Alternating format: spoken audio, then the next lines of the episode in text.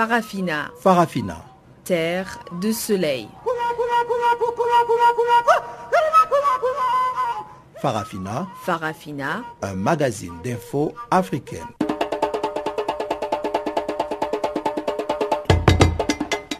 Présentation Pamela Kumba.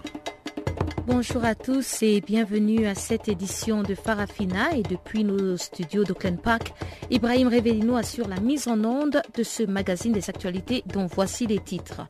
Le dialogue congolais démocratique fixe au 29 avril 2018 la future présidentielle tout en maintenant Joseph Kabila au pouvoir. Le Mauritanien Mohamedou Ould Sali rentre au Bercail après 14 ans de détention à la prison militaire américaine de Guantanamo. Et voilà donc pour les titres, on en parle en détail tout de suite après le bulletin des actualités présenté par Guillaume Cabissoso. Thank you.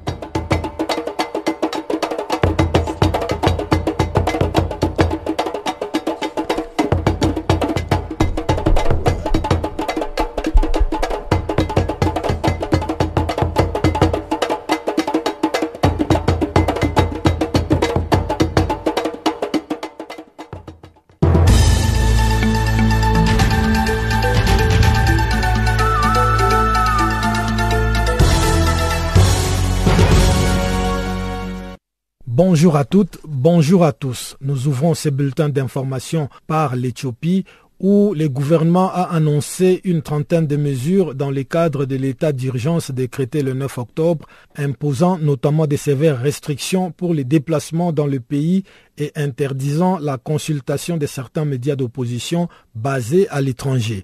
Ces nouvelles mesures marquent un très net durcissement de l'état d'urgence pour les Éthiopiens comme pour les étrangers.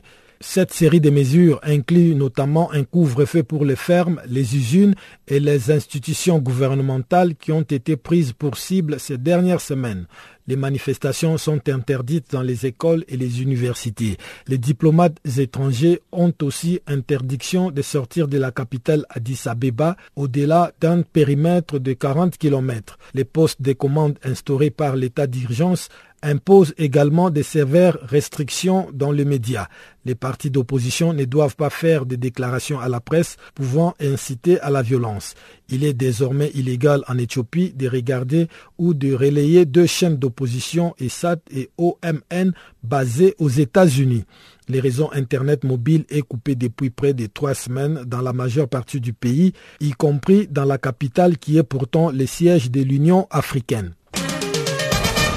En Somalie, Reporters sans frontières condamne l'arrestation à Mogadiscio, la capitale, du rédacteur en chef des Xon Ogal, l'un des plus grands quotidiens de Somalie. Abdi Aden Gouled a été appréhendé dans la soirée de samedi dernier après qu'un commando des services de renseignement somaliens avait pris d'assaut les locaux du journal Xog Ogal à Mogadiscio où il travaillait. Il est depuis détenu dans les locaux des services de renseignement alors que les motifs de son arrestation restent toujours inconnus selon les directeurs du journal une interpellation qui intervient à la suite de la publication par les quotidiens des photographies du massacre des civils à El Ali par des militants du groupe islamiste Al-Shabaab contre lesquels les autorités luttent dans la région de Iran.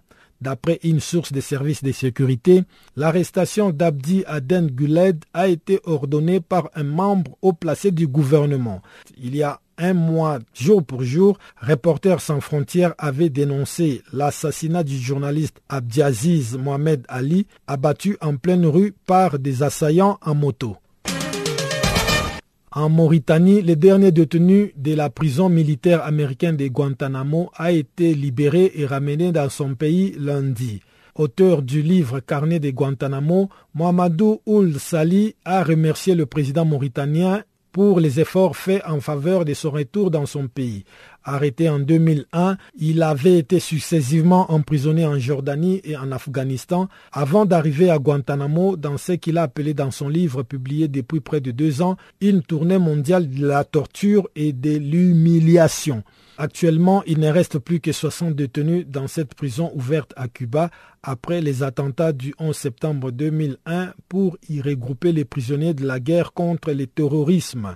Le président américain Barack Obama s'était engagé à fermer ces camps des prisonniers devenus un argument de recrutement et de propagande pour les djihadistes.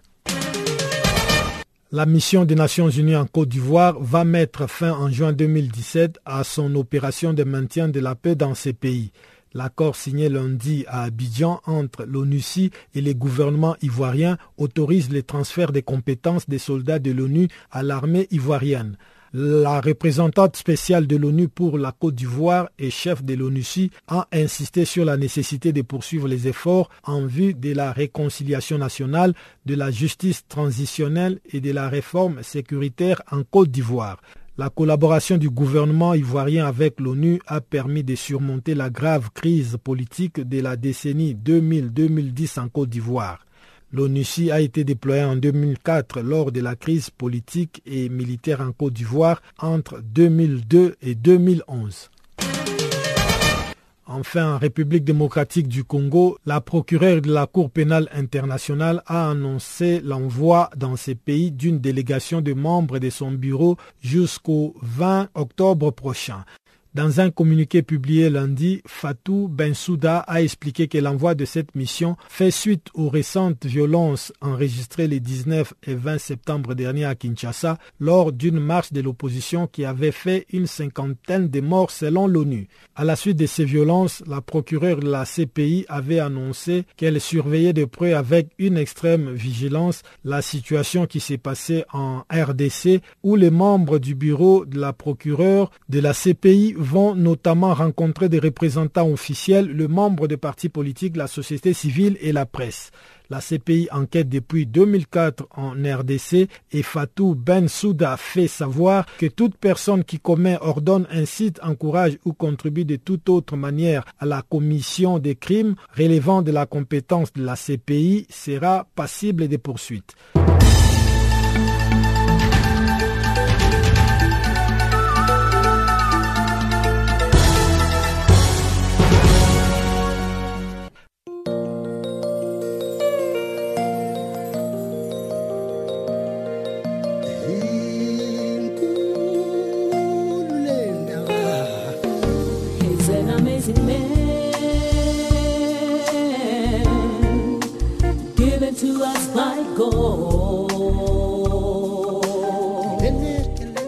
Channel Africa, la voix de la renaissance africaine. Écrivez-nous sur notre page Facebook Channel Africa. Faites-nous des tweets French Farafina ou bien Channel Africa 1.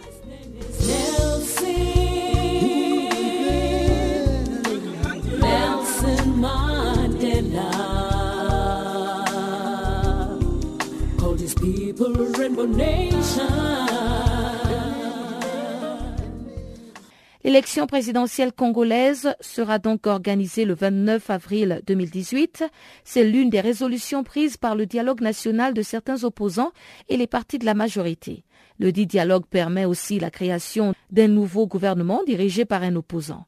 Cette résolution a été condamnée par plusieurs membres de la société civile et de l'opposition qui n'a pas participé à ce dialogue. Le mouvement de libération du Congo de Jean-Pierre Bemba, par exemple, dit ne pas être concerné par cet accord. Eve Bazayiba, secrétaire générale du MLC, appelle à la mise en place d'une synergie des forces du changement pour faire échec à cet accord issu du dialogue dirigé par le médiateur Edem Kojo. Euh, la réaction a toujours été la même. Le MLC ne se sent pas concerné par euh, ce, qui va, ce qui est en train de se dérouler dans les camps et même leur accord sera euh, opposable seulement à ces signataires, parce que c'est un accord euh, politique qui, vise tout simplement comme objectif la prolongation du mandat du président de la République en exercice et, qui a un mandat plutôt qui doit toucher euh, à sa fin le 19 décembre de, cette année. Donc euh, l'accord voudrait seulement prolonger son mandat et ceux qui sont allés là-bas violer la Constitution avec lui ensemble en échange du passage du pouvoir. Le MSC l'avait dit, tout dialogue politique au Congo signifie tout simplement asseyons-nous, parlons et partageons le pouvoir. Alors que ces mots de là, l'accession au pouvoir, par des arrangements, des combines des arrangements en violation de la Constitution sont prohibés par des cadres constitutionnels. Aujourd'hui, si cette situation est devenue une crise qui est connue à travers le monde, c'est tout simplement une crise artificielle créée euh, par le président de la République qui ne veut pas partir, qui ne veut pas intervenir, il est dans son deuxième et dernier mandat, alors qu'il est celui-là qui a prêté seulement observer et de faire observer la Constitution. Donc cet accord-là est nul et non avenu, nous ne sommes pas concernés. Le peuple congolais capte faire les élections, pas capte faire le respect strict de la Constitution. Et si l'élection présidentielle n'est pas organisée dans les délais, il y a des mécanismes prévus dans la Constitution pour que nous ne puissions pas nous éloigner de ça. Madame, vous êtes euh, la troisième force, comme je l'ai dit, euh, du pays en tout cas, et vous ne faites pas partie du rassemblement qui organise euh, des manifestations pour dire non à ces glissements. Vous, en tant que MLC, qu'est-ce que vous entendez faire, poser comme acte pour dire non justement à cet accord politique? Nous ne faisons pas partie du rassemblement, mais nous sommes ensemble dans des actions concertées. Il y a l'unité d'action concertée de l'opposition. Même si nous ne sommes pas membres du rassemblement, mais nous travaillons ensemble l'unité d'action de l'opposition pour l'alternance à la République démocratique du Congo, pour le respect de la Constitution. De ce côté-là, il n'y a aucun problème. Seulement, le MNC a tenu à son autonomie. Pourquoi nous ne faisons pas partie du rassemblement Nous étions ensemble au sein de la dynamique, mais le fait que les collègues aient accepté et diluer la dynamique au sein des rassemblements, nous avons pensé qu'il n'était pas bon euh, pour le MSC de perdre son autonomie. C'est le cas de l'UDPS d'ailleurs. Au sein du rassemblement, si vous voyez la liste des membres des partenaires de l'UDPS du rassemblement, c'est écrit 1, l'UDPS 2, dynamique, 3, G7, 4 et AR et d'autres euh, euh, regroupements politiques. L'UDP tient à son autonomie et je ne vois pas pourquoi on peut interdire au MSC à, tenir compte de son autonomie. Le MSC ne voudrait pas se représenter dilué au sein des plateformes, là ça ne sera pas possible. Comme vous le savez, nous avons une grande charge, nous sommes représentés sur toute l'étendue du territoire, nous sommes dans les assemblées provinciales, Assemblée nationale, Sénat et même le gouvernement provincial. Nous avons des gouverneurs, nous avons aussi des ministres provinciaux. Donc, ces personnalités-là, nous répondons à leur nom. Le bureau politique du MLC a choisi de garder l'autonomie, mais de travailler avec tout le monde euh, dans cadre de l'unité d'action de l'opposition. Nous sommes ensemble de ces côtés-là. Et alors, par rapport à, cet accord euh, qui vient d'être signé, qui va être signé très bientôt, quelle est votre stratégie euh, pour euh, justement faire échec à ce que vous appelez les glissements du mandat du chef de l'État, Joseph Kabila? Le MLC va utiliser tous les moyens légaux qui sont à notre possession pour faire échec à tout individu, à un individu ou groupe d'individus qui prend le pouvoir par la force ou qui l'exerce en violation des dispositions constitutionnelles. Même si c'est le chef de l'État, l'article 165 est clair, s'il y a violation intentionnelle de la Constitution par le chef de l'État, il sera poursuivi de l'extraction des hautes trahisons. Ce n'est pas moi qui le dis, c'est la Constitution signé par lui-même et promulgué par lui-même sous ses griffes.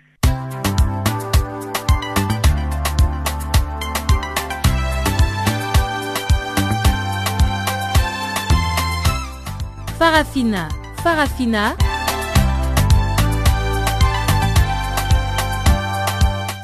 L'actualité panafricaine en français Ah bon? Mais oui, c'est tous les jours de lundi à vendredi 16h GMT. Sur Channel Africa, la voix de la Renaissance africaine.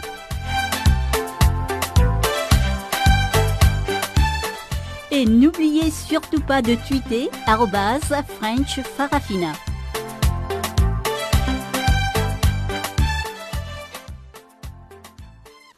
Le dernier détenu mauritanien de la prison militaire américaine de Guantanamo et auteur du livre Carnet de Guantanamo a été libéré et ramené dans son pays lundi après 14 ans de détention. Mohamedou Ould Slahi était accusé par les autorités américaines d'être un membre d'Al-Qaïda ayant participé à la cellule de Hambourg en Allemagne, liée aux attentats du 11 septembre 2011. Voici le récit de Guillaume Cabissoso. Reçu à son arrivée par les services de sécurité mauritaniens, l'ex-prisonnier de 45 ans a été accueilli par des membres de sa famille et des dizaines d'amis et de proches. Il a été conduit à la maison familiale par les directeurs de la Sûreté nationale. Dans une première réaction diffusée par la télévision nationale, Mohamedou Ould Slahi a remercié le président mauritanien Mohamed Ould Abdel Aziz pour les efforts faits en faveur de son retour dans son pays. Il n'a pas évoqué ses conditions de détention largement dans son livre. Après ses transferts, il reste 60 détenus dans cette prison ouverte à Cuba après les attentats du 11 septembre 2001 pour y regrouper les prisonniers de la guerre contre le terrorisme. Selon l'agence mauritanienne d'information, la libération de Mohamedou est le fruit d'efforts diplomatiques fournis au plus haut niveau des années durant par les autorités mauritaniennes.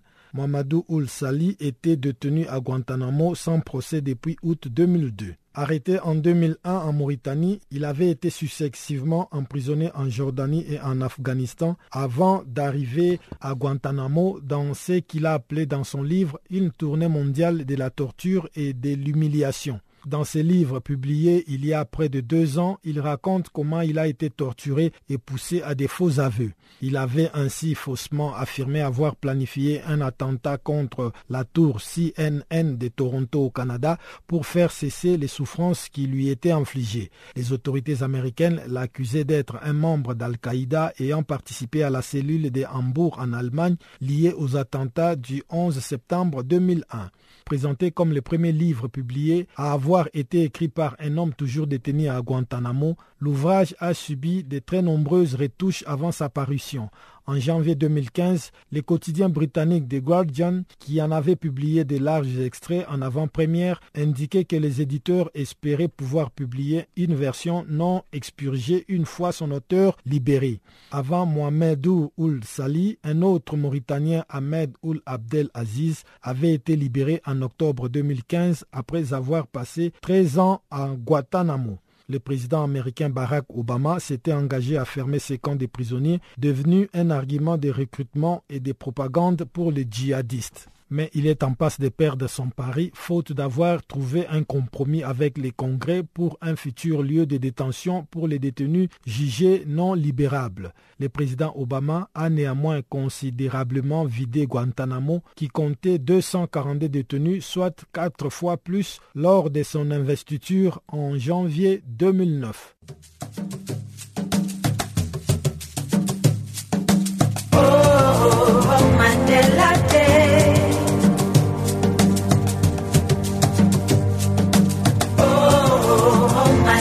was free.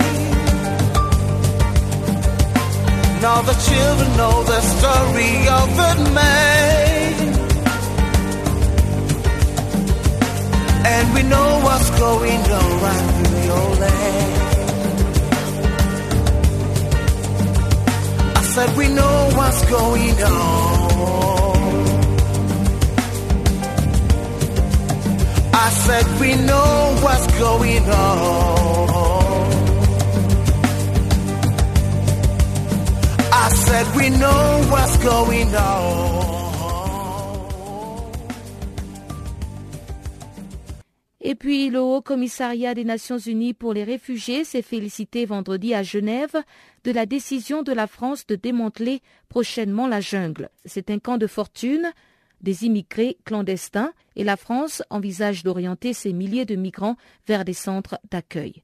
Mais l'agence onusienne rappelle qu'il est essentiel que les migrants et les réfugiés soient relocalisés de façon organisée et planifiée et que des solutions pour un hébergement décent leur soient trouvées en France. Céline Smith, porte-parole du HCR en France. Alors le HCR se félicite de la décision de la France de, fermer euh, la, jungle de Calais. Euh, pour nous, il est, il est, essentiel en fait que, que, les personnes qui vivent dans des conditions déplorables puissent avoir accès à un hébergement décent, à, à un accueil.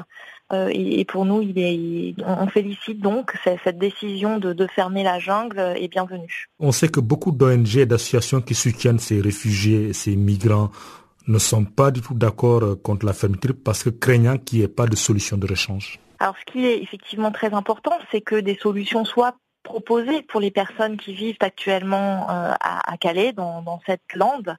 Euh, dans, des, dans un camp de fortune. Euh, ils sont, selon le, les dernières informations, enfin les derniers chiffres des, des autorités, ils sont environ 6 000. Il faut qu'ils puissent avoir accès à un, hébergement décent, de l'information aussi. Euh, le gouvernement français est en train de mobiliser des places dans les centres d'accueil et d'orientation. ce dispositif qui a été mis en place déjà depuis octobre dernier. donc il faut se souvenir qu'à ce jour, déjà plus de 5 000 900 personnes ont quitté Calais pour aller vers ces centres d'accueil et d'orientation. Le gouvernement est en train de mobiliser plus de places dans ces centres pour pouvoir transférer les personnes qui sont à Calais vers ces centres. Alors il est important que les personnes qui sont à Calais soient informées de, ce démantèlement, euh, des, transferts vers les CAO, euh, des, services qui sont donnés dans les CAO. Vos équipes qui sont sur place à Calais, que disent ces réfugiés, ces migrants au personnel d'IHR par rapport à leurs revendications, par rapport à leur sort alors, les personnes qui sont sur place à, Calais, euh, il y a beaucoup d'entre elles qui, ont fui la guerre, qui ont fui des, persécutions, qui arrivent en France, en Europe, euh, pour être en sécurité, pour être dans un pays en paix, pour, demander la, protection. Donc, beaucoup ont des questions sur, euh, sur leurs droits, sur comment ça se passe. beaucoup ont aussi cette volonté, sont arrivés à Calais en fait avec ce rêve d'aller en Angleterre.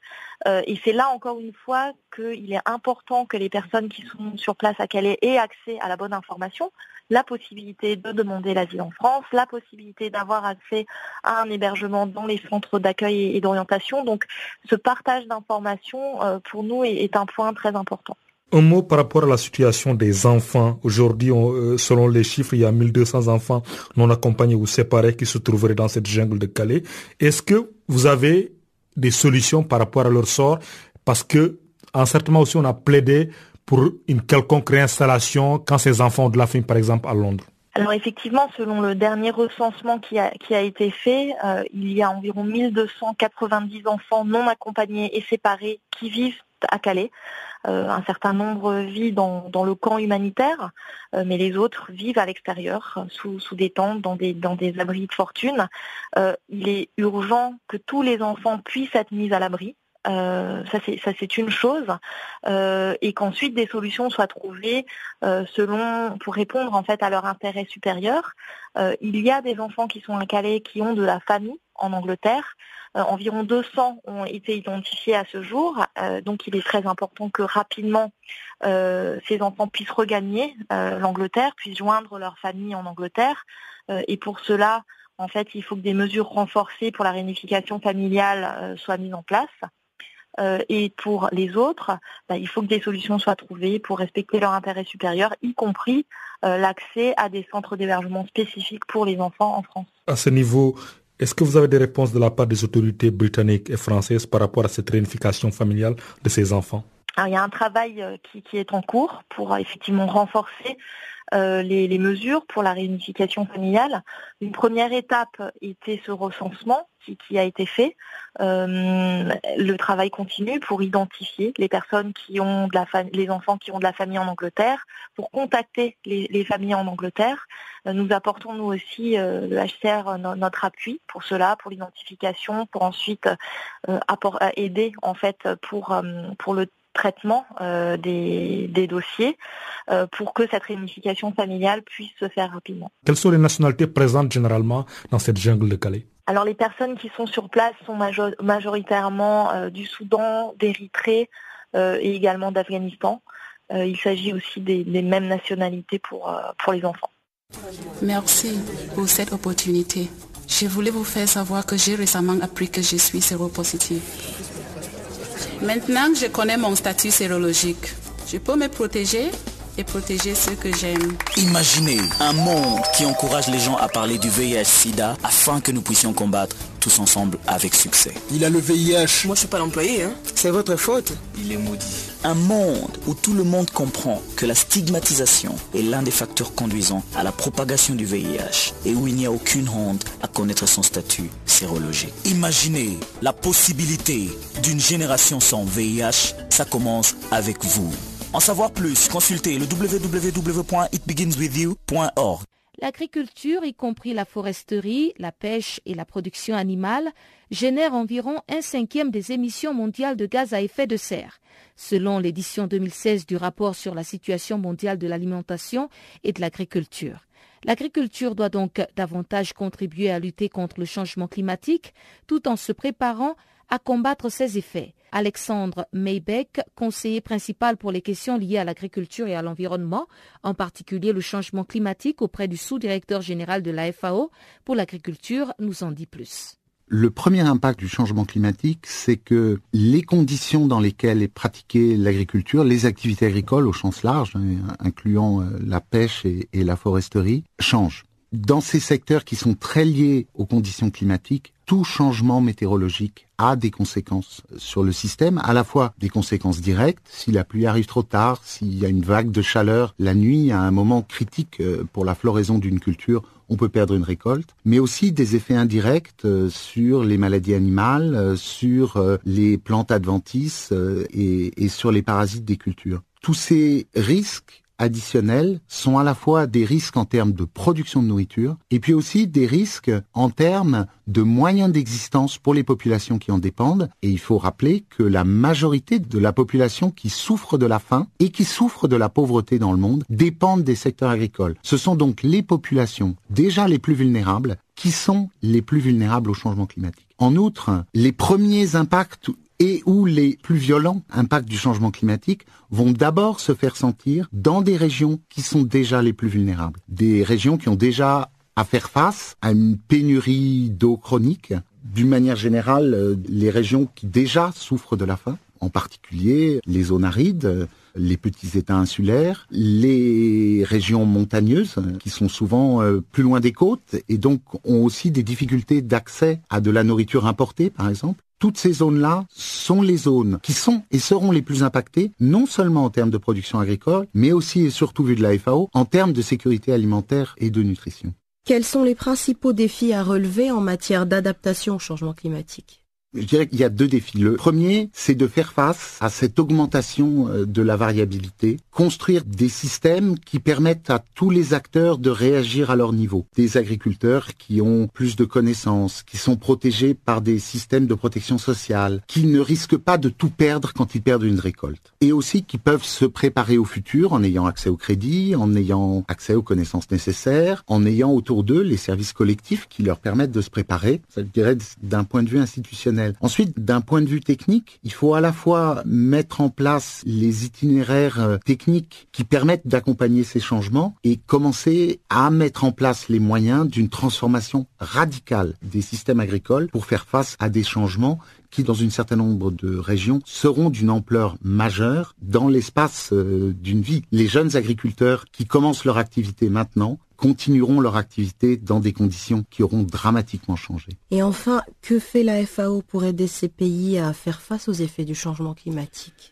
Une des premières choses à faire, c'est d'abord euh, de bien comprendre et de bien intégrer l'urgence à agir et l'ampleur des transformations nécessaires, et puis de construire les connaissances nécessaires à ces changements et de les mettre à disposition de tous les acteurs sous une forme qui leur permette d'être utilisés et d'être utilisés de manière adaptée dans les différents systèmes partout dans le monde. Le second est d'aider les pays euh, qui le demandent à mettre en place les politiques et les institutions nécessaires, à intégrer la préoccupation pour le secteur agricole et la sécurité alimentaire dans leur plan d'action climatique et aussi d'intégrer les préoccupations climatiques dans les politiques euh, agricoles et de sécurité alimentaire. Et puis enfin, aider les pays avec la communauté internationale à mettre en place euh, les investissements nécessaires aujourd'hui pour faire face aux changements en cours et pour permettre aux agriculteurs de faire les investissements nécessaires dans leurs exploitations.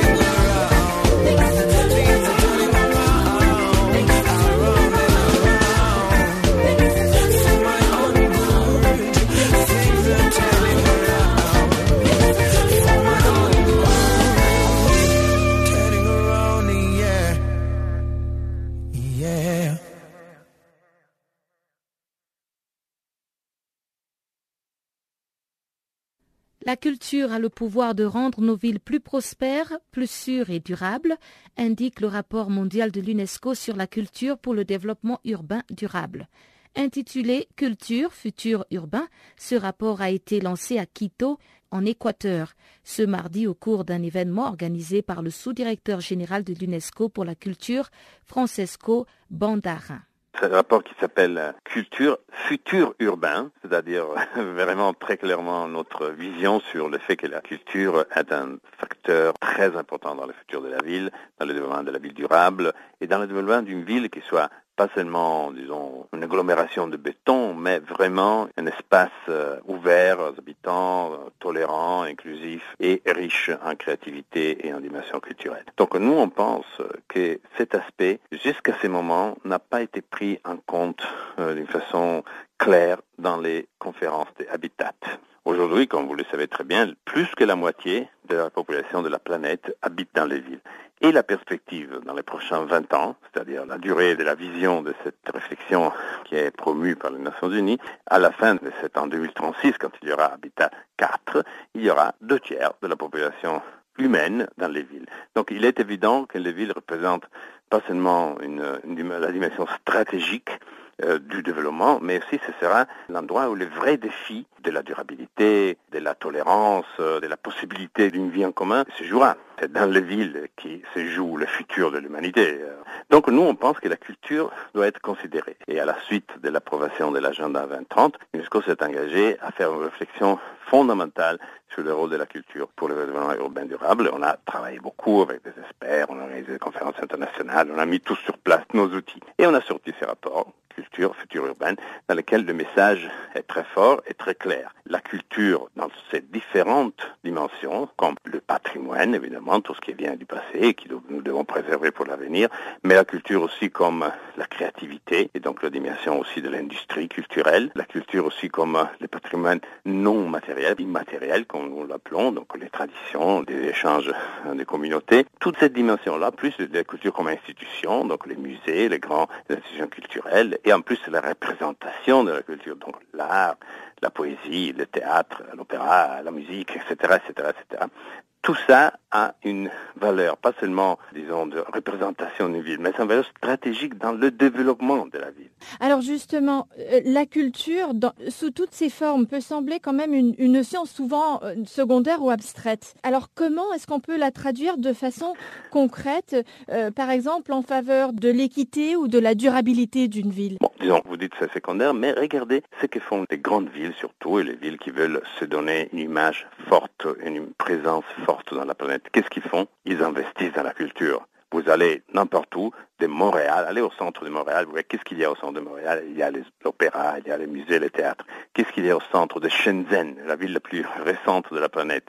30 ans seulement d'existence, 16 millions d'habitants il y a les théâtres, il y a la musique, il y a les, les, plus grands, la plus grande librairie du monde. Donc il y a tous les éléments de la culture sont représentés bien au cœur de la ville.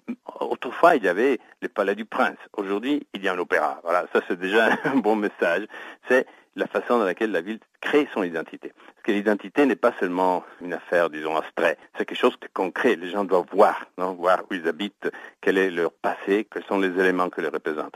Il n'y a pas une ville sans culture. La ville sans culture, c'est que du béton et de l'acier. La culture donne à la ville son âme. Alors tout ça a donc une valeur identitaire très importante parce que les citoyens se reconnaissent et font partie de cette force qu'une ville représente. En même temps, on dit que la culture est aussi une industrie très importante. Regardez ce qu'est le tourisme culturel dans une ville. C'est énorme, non? Surtout dans les villes historiques, mais pas seulement. Donc les villes peuvent mettre dans ces domaines, dans ces secteurs, peuvent faire un investissement important qui, à la fin, de laquelle dérivent les postes de travail, l'économie de la ville. Regardez ce qu'est l'industrie culturelle. Peut-être l'industrie la plus dynamique de la planète, ce sont les industries créatives. Et se trouvent dans les villes, évidemment. Et très souvent au centre, au cœur de ville. Là aussi, il y a une grande possibilité de développement stratégique, parce que l'économie créative est la partie de l'économie la plus enrichissante et la plus, la plus dynamique, etc., etc. Donc, le message qu'on veut passer, c'est la culture, c'est pas seulement une chose secondaire, accessoire, on peut s'occuper de la culture après le développement. Non, le développement est fait de culture. Quand on regarde le développement urbain auquel on s'attend, on s'attend à une croissance de mégapoles euh, très importante, notamment en Afrique et en Asie. On voit déjà depuis plusieurs décennies qu'il y a euh, ce qu'on appelle le quart-monde qui s'installe autour avec euh, les bidonvilles, autour des grandes villes. Alors, dans ce contexte-là d'inégalité et vraiment de mise en œuvre d'une stratégie d'urbanisation, quel rôle pourrait-on donner à la culture? Le rapport se base sur des études sur 100 est-ce qu'il y a des exemples concrets par rapport? Oui, oui, vous avez parlé des bidonvilles. Évidemment, les bidonvilles sont un problème très important, encore ils vont rester un problème très important, mais ils ne sont plus le problème majeur. C'était il y a 40 ans le problème majeur. Maintenant, il y a évidemment dans certaines régions du monde, encore il y a un problème à résoudre, et donc on ne les nie pas qu'il y a un problème d'habitat marginal, d'habitat insalubre, etc. Mais les, vrais problèmes, c'est pas les bidonvilles, les vrais problèmes, c'est l'urbanisation massive qui est faite de béton, en dur. Et là, il y a un problème culturel, parce que ce que vous voyez dans les périphéries urbaines des grandes villes chinoises, par exemple, ce sont des villes sans identité. Il n'y a rien là, il n'y a que de, la construction pour l'habitat. Donc introduire des éléments, des repères culturels dans ces endroits qui sont sans nom et sans identité, c'est fondamental. Les Chinois l'ont compris, hein, ils venaient nous voir pour ça. Ils disent, mais comment on peut faire pour que cette périphérie ne soit pas absolument aliénante et tout, tout à fait identique Vous savez pas si vous êtes à Chongqing ou à, ou à Shanghai un jour, non? Vous vous réveillez, vous savez pas où vous êtes parce qu'il n'y a pas d'éléments identitaires. Donc on peut y mettre des choses. Ben, on regarde quelles sont les valeurs de la population, quelles sont les valeurs qu'ils portent, quelles sont les traditions qui, qui existent. On voit comment on peut enrichir la relation entre une communauté et des éléments culturels, soit-il des espaces publics par exemple. Déjà un espace public peut donner beaucoup d'enrichissement à une zone s'il est bien construit. Les institutions culturelles, euh, les choses on peut faire beaucoup avec la culture. Vous savez que certaines villes qui ont vécu de la violence extrême, par exemple, c'est le cas le plus fameux, c'est le cas de Medellín, en Colombie, où il y avait une quantité d'homicides euh, paradoxales. Bon, qu'est-ce qu'a fait le maire de Medellín? Il a introduit les écoles de piano, les écoles du théâtre. Il a mis la culture au centre des zones les plus euh, abîmées et dans une période de dix ans, donc relativement courte, il a réussi à redonner une vie normale à ces villes. Parce qu'avec ça, on a enlevé les gens de la rue, on, on a enlevé les jeunes qui s'est radicalisé euh, et qui était proie des gangs, des narcotrafiquants, etc. Et on les a mis dans un endroit où il y avait les sports, il y avait la, communauté, il y avait les jeunes. Donc la culture est un facteur aussi de remède à certaines formes d'aliénation et de dégradation des villes. Ils le savent très bien, ceux qui s'occupent de périphérie. La culture et les éléments culturels sont l'appui majeur qu'ils peuvent mettre pour un programme de régénération et revitalisation d'une périphérie. Est-ce que vous avez des exemples euh, concrets aussi? À, Rio, les favelas, hein, c'est un cas absolument parfait. Les favelas, c'est la zone la plus marginalisée du monde, parce que c'était vraiment, ce sont des collines, non là des Rio sont des collines qui sont qui sont au centre de la ville, mais ils n'ont aucun service, rien du tout. Bon, la ville a fait un investissement énorme pour créer de petites infrastructures simples, par exemple des ponts, des ascenseurs, et puis a créé des pôles culturels à l'intérieur des favelas. Maintenant, les favelas, c'est même un endroit, pas privilégié, mais c'est un très bel endroit pour y habiter en ville. Vous êtes au centre, vous avez une belle vue même le reste de la ville. Donc il y a des cas comme ça, de bons exemples. Que vous en avez en, en, Afrique Oui, peut-être Johannesburg, même les quartiers de Soweto. Vous connaissez les quartiers de Soweto, qui étaient la, zone la plus euh, abîmée pendant l'apartheid. vous allez aujourd'hui, c'est une zone même touristique, je dirais, parce qu'ils ont créé autour de certains pôles des points d'attraction. Il y a des musées, il y a même des mémoriaux, des choses. On trouve, on trouve, si on fait un investissement dans la ville, le problème c'est l'abandonnement. Quand on, quand on abandonne une ville, bon, on la laisse comme ça et il n'y a plus rien. Mais si on fait, on travaille avec la communauté, on leur donne les moyens, même petits, pour faire enraciner dans les cadres des périphéries les plus abîmées des éléments, des repères culturels. Les gens suivent parce que c'est ça qu'ils veulent. Ils veulent pas une ville martyrisée. Ils veulent une ville qui est un endroit pour les enfants et pour leurs familles. Comment faire alors pour les villes qui accueillent donc des gens d'un héritage complètement différent pour la diversité? Bah, Écoutez, ça c'est un gros problème parce qu'évidemment toutes les villes maintenant commencent à être du type multiculturel. Donc c'est pas un problème d'une ville, toutes les villes sont comme ça. Dites-moi une ville qui n'a pas maintenant un élément au moins de 10-20% de population qui est venue d'ailleurs. En Europe c'est comme ça, en Amérique c'est comme ça, en Asie c'est comme ça. Donc c'est le futur. Donc le futur c'est multiculturel. Les villes seront toujours des endroits multiculturels. Donc il faut les prendre comme une dimension vitale, une dimension qui enrichit la ville, lui donne beaucoup de ressources culturelles justement pour se développer et en plus créer les conditions pour que les différentes communautés puissent trouver du dialogue et puissent se rencontrer au lieu de se, de bagarrer. Je pense que l'élément culturel a un grand pouvoir sur ça. Surtout dans les villes où il y a beaucoup d'immigration, il y a eu beaucoup d'immigration récente, par exemple en Europe. Tout le monde essaye de faire ça, mettre, de créer des espaces qui sont respectueux de l'identité culturelle de différentes communautés, mais en même temps des espaces communs. Par exemple, il y a un cas à Copenhague très, très, très intéressant, dans le centre de la ville de Copenhague, c'est une grande place publique où il y a des communautés différentes, chacun est représenté plus ou moins dans des formes de monuments, dans les dessins de la ville, dans les dessins urbains, d'essayer de donner à chacun de points de repère culturels, mais c'est un espace commun, c'est un espace pour toutes les communautés. Donc c'est très important de voir ça comme un élément du futur. C'est la dimension future. Mais qu'on voyait, c'est une dimension culturelle qui peut trouver la solution. On ne le trouve pas dans les, dans les manuels d'urbanisme, on le trouve dans la culture.